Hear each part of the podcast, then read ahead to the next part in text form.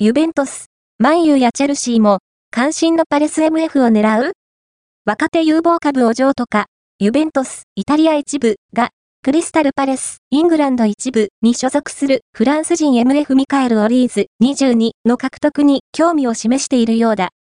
イギリス・テレグラフが伝えた。世代別ではフランス代表としてプレーしていたものの、イングランド生まれで、ナイジェリア人の父親と、アルジェリアにルーツを持つフランス人の母親を持っていることから4カ国でプレーできる資格を持っているオリーズは、2021年夏にパレスへ加入。今季は、負傷の影響で出遅れたものの、ドリブルスキルや推進力を武器に、ここまで、プレミアリーグ11試合で、6ゴール3アシストの数字を残している。